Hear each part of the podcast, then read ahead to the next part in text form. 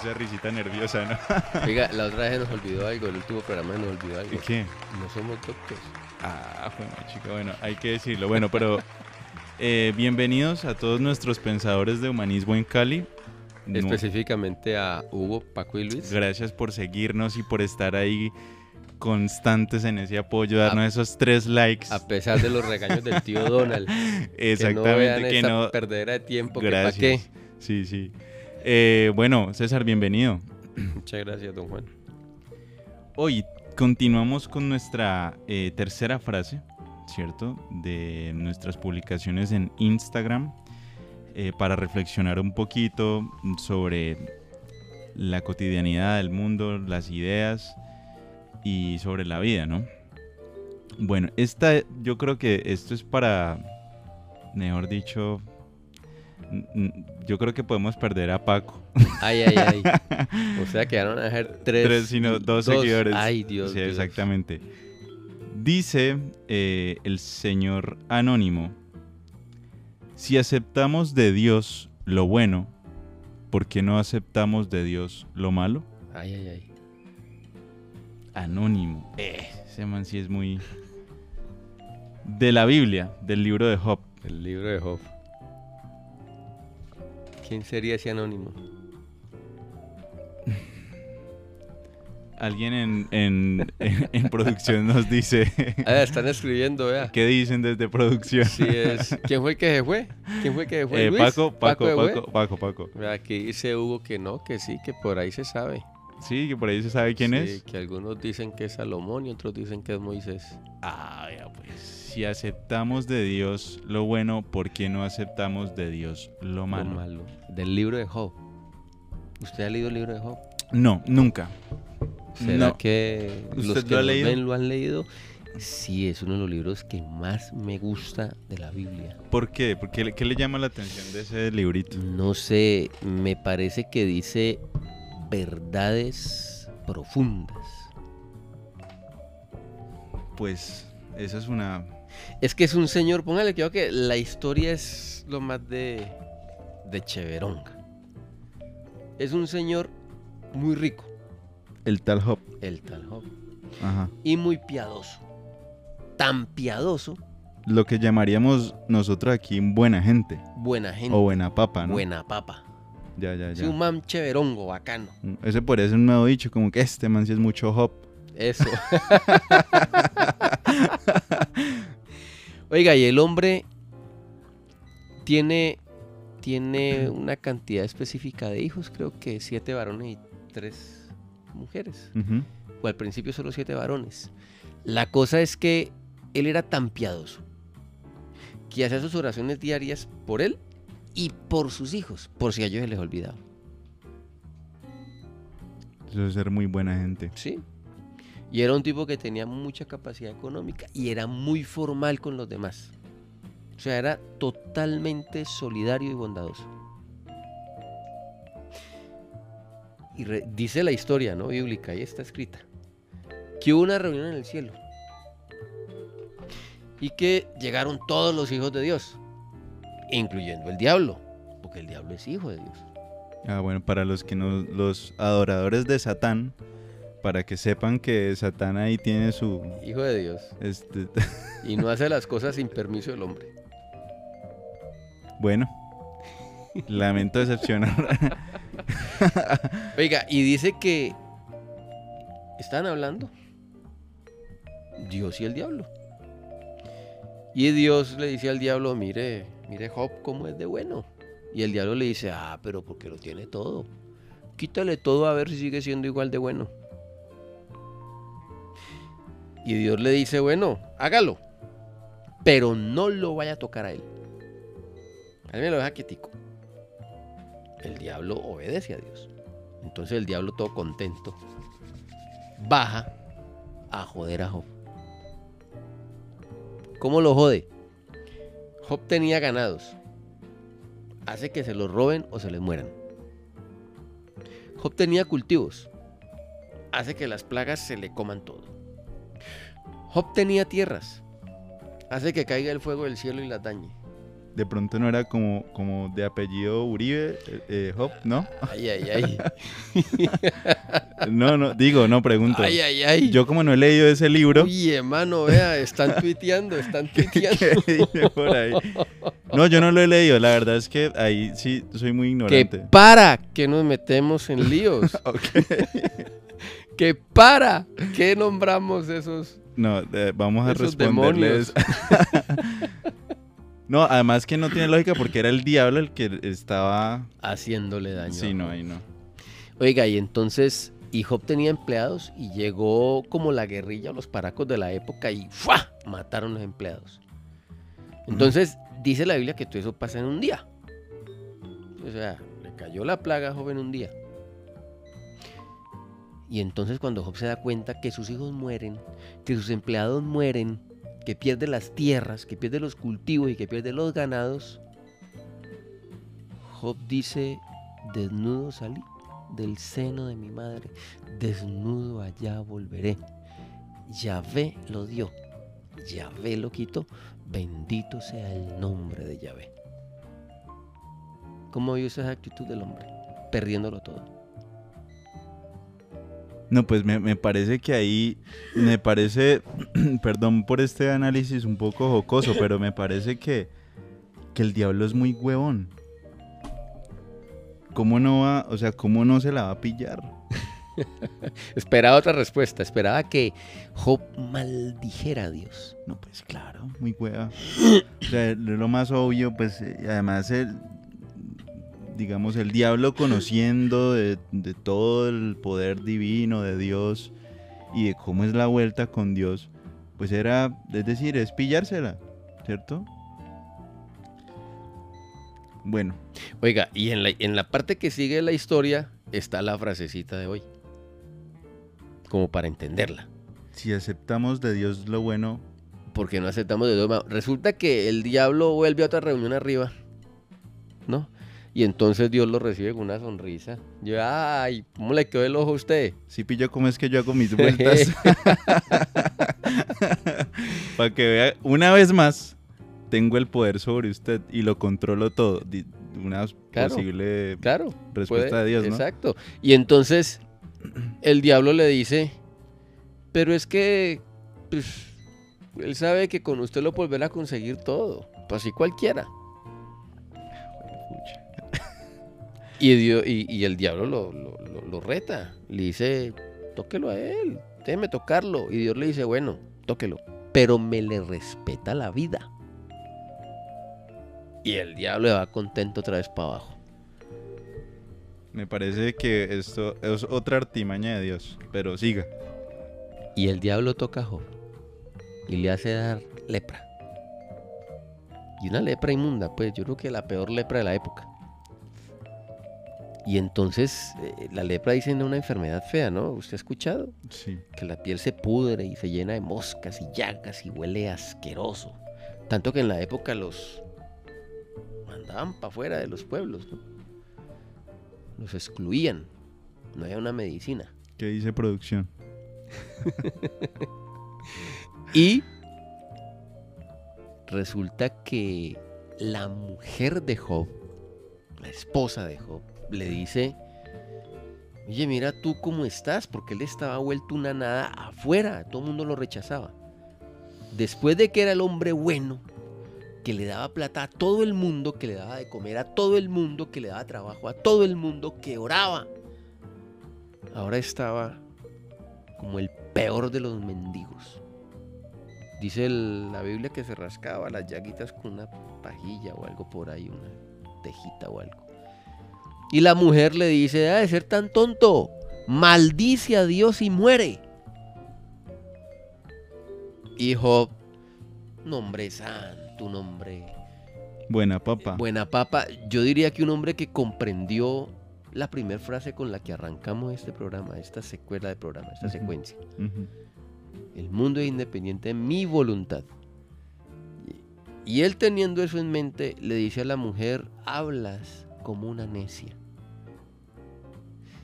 Si aceptamos de Dios lo bueno, ¿por qué no vamos a aceptar de Dios lo malo?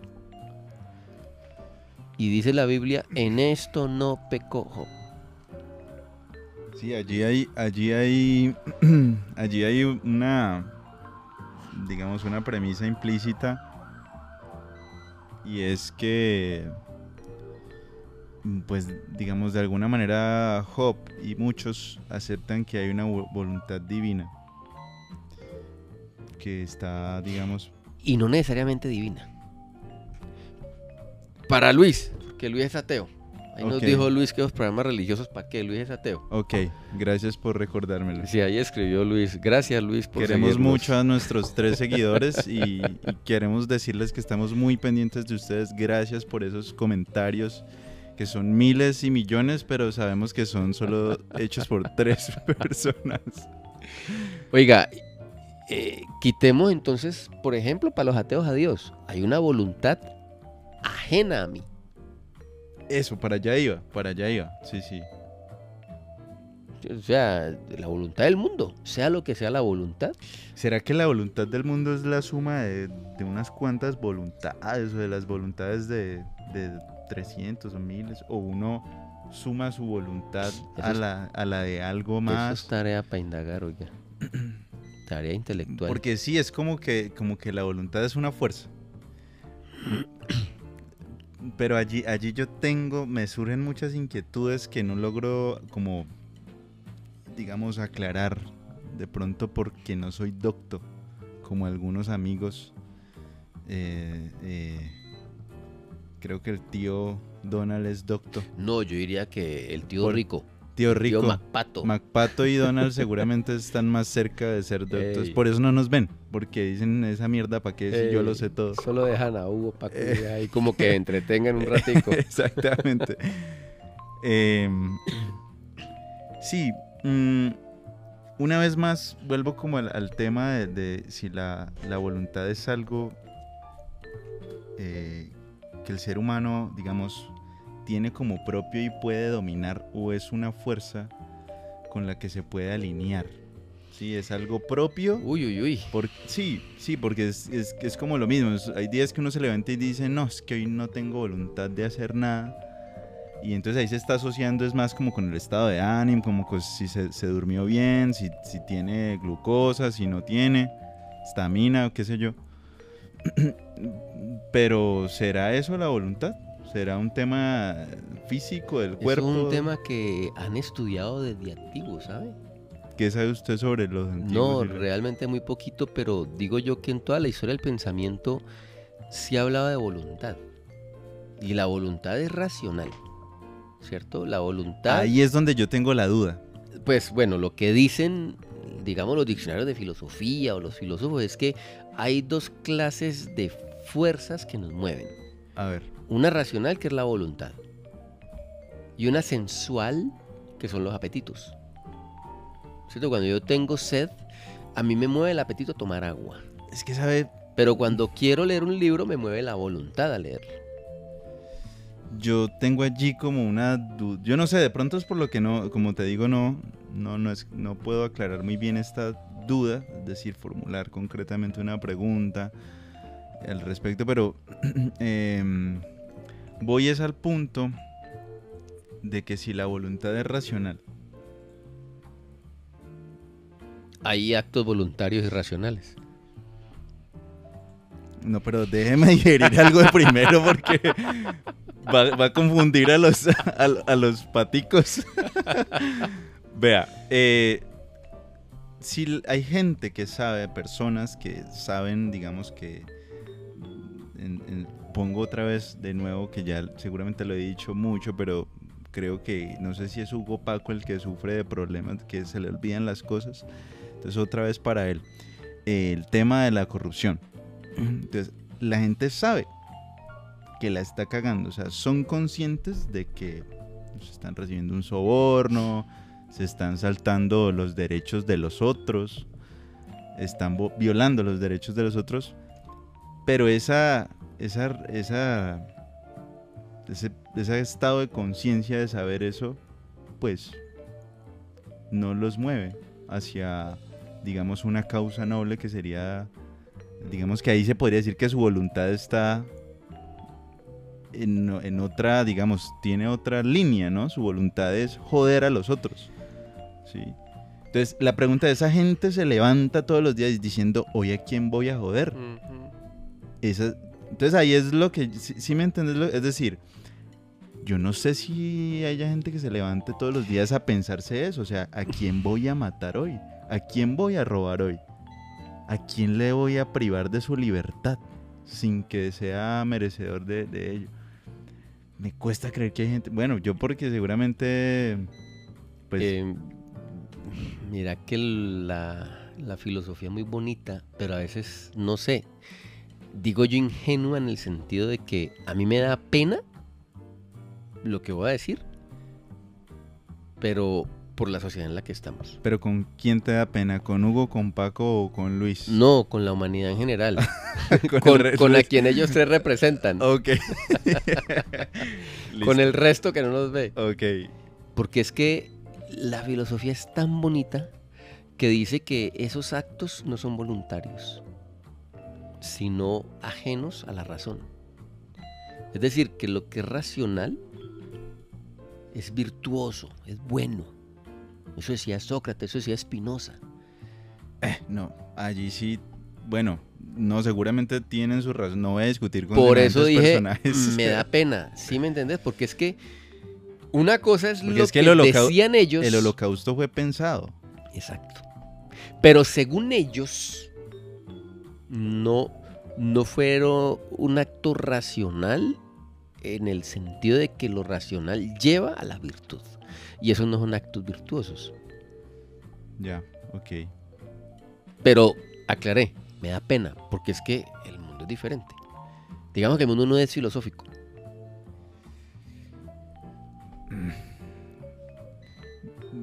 Yo diría que eh, la filosofía ha sido frenada.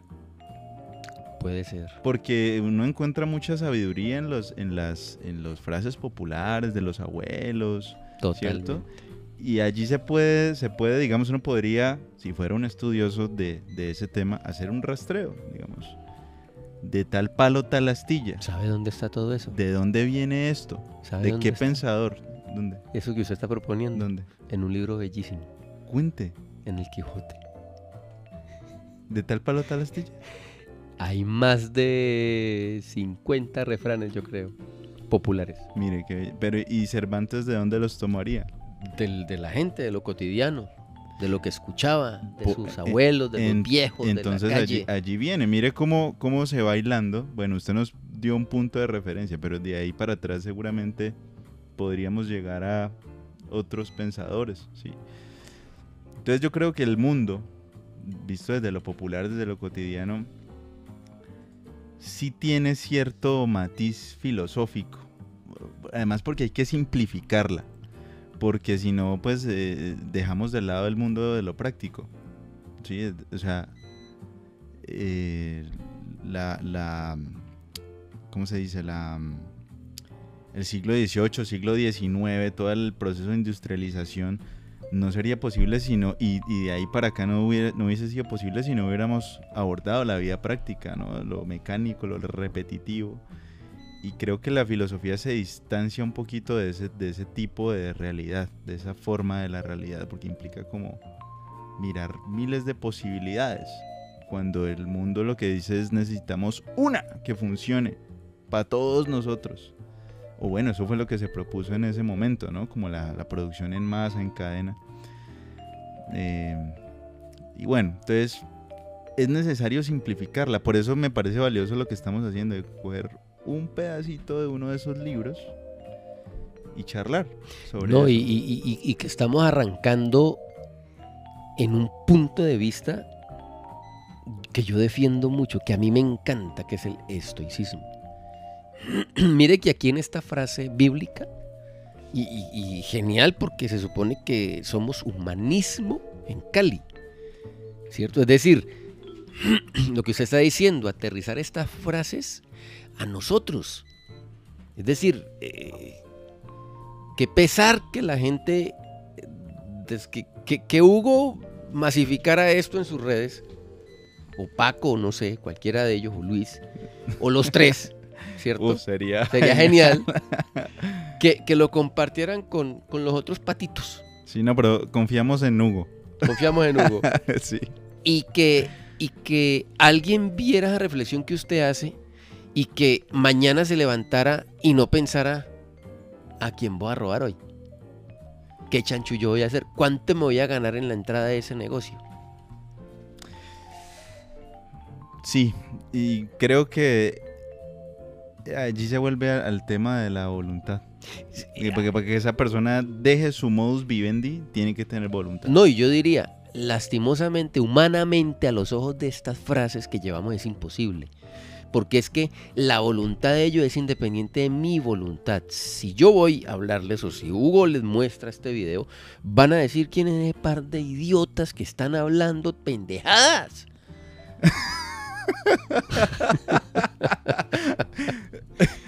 Sí. El sí. mundo, eh, eh, el- la voluntad de ellos, lo que ellos hacen, lo que hacen los corruptos, los homicidas, los asesinos, eso es independiente de mi voluntad. Eso es independiente de la voluntad de un hombre bueno, pienso yo, como el Papa Francisco, o de tanta gente buena que hay por ahí. Eh, eh, no sé si orando, porque no todo mundo necesariamente bueno tiene que ser religioso, pero hay gente muy buena que piensa en actuar bien. Aquí en Colombia tenemos un señor maravilloso, Papa Jaime. Él es un paisa que para mí es digno un premio Nobel. Un saludo para Papá Sí, Jaime. un Si de saludo, pronto. Papá Jaime. nos Mis por ahí. respetos, usted es un ejemplo a seguir. Sí, yo me Porque es que eh, sacrificar muchas cosas por darle oportunidad a otros que no la han tenido, ¿no? Y él no predica una religión, él está abierto a todas las ideas religiosas. Él hace yoga, él hace meditación. Él camina a las montañas y se va a meditar debajo de un árbol. Me imagino yo que también irá a rezar, no sé, Mm, lo desconozco, ¿cierto? sabe, sí. Entonces digo yo, ese punto de vista que a mí me gusta, el de la filosofía y en este caso el del estoicismo, por lo menos nos previene para no ser tan ingenuos. Es decir, en el mundo nos pasan cosas buenas y nos pasan cosas malas. Por eso la frasecita, si disfruto lo bueno y lo agradezco, a quien sea a quien yo le agradezca, en quien sea que yo crea, Dios, Yahvé, Jesús, el mundo, Alá, Krishna, ¿cierto? El destino, la suerte, la fortuna. Si disfruto lo bueno, si acepto lo bueno, porque yo no rechazo el baloto si me lo gano.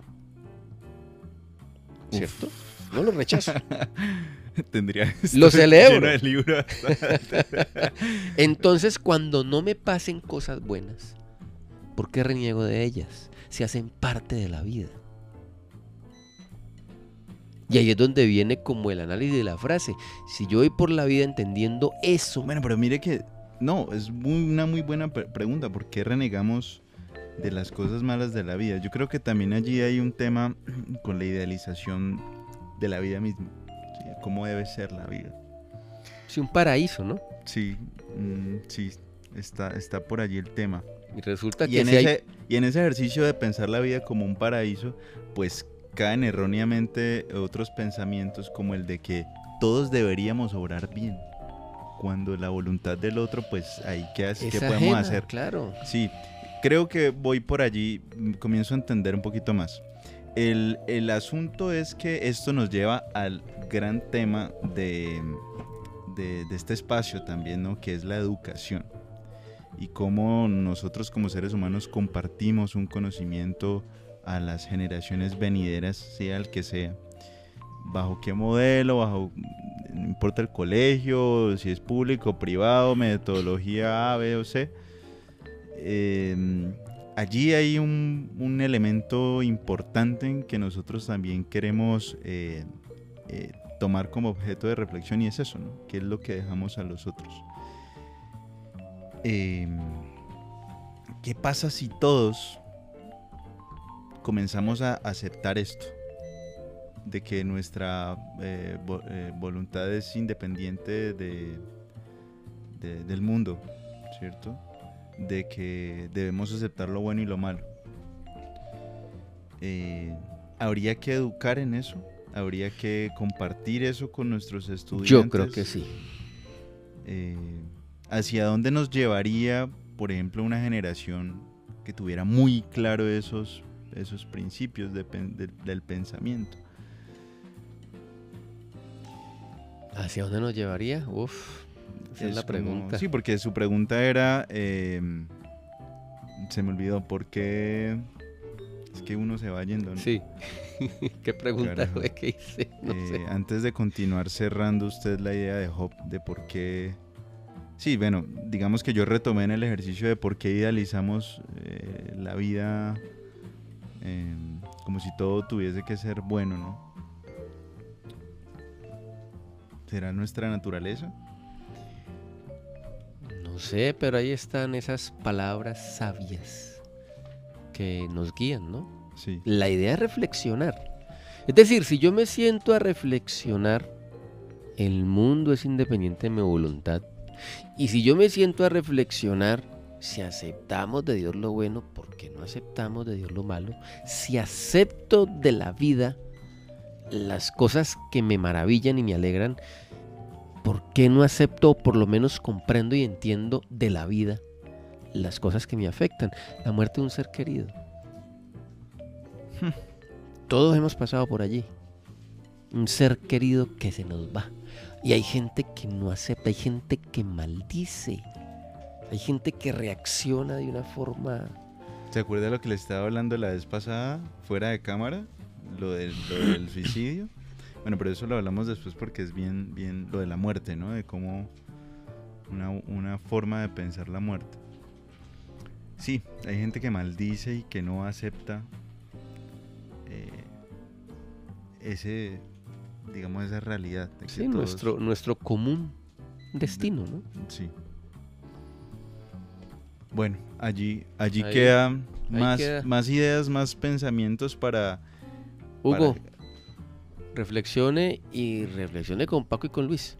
sí, y, Tómense por, el tiempito de hacerlo, y por favor, muchachos, eh, a ustedes tre- de ustedes tres depende nuestro... Sí, usted- que esto llegue a, a dos más. A dos, necesitamos ya dejar de ser Paco y Luis y que queden los Power Rangers, ¿no? Los cinco. de ustedes depende que esto llegue por ahí a las personas que les interesa. Ojalá que puedan comentar. Eh, traten de no hacer muchos comentarios, por favor, porque no podemos responderlos todos. Eh, hagan uno, solamente uno y ya, por favor, no, no tantos.